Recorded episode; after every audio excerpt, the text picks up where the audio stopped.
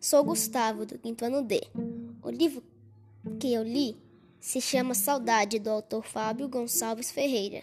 Esse livro é sobre um sentimento que nem sempre é bom. Eu gostei do livro porque ele é bem resumido e é bem interessante. É um gato que explica sobre a saudade.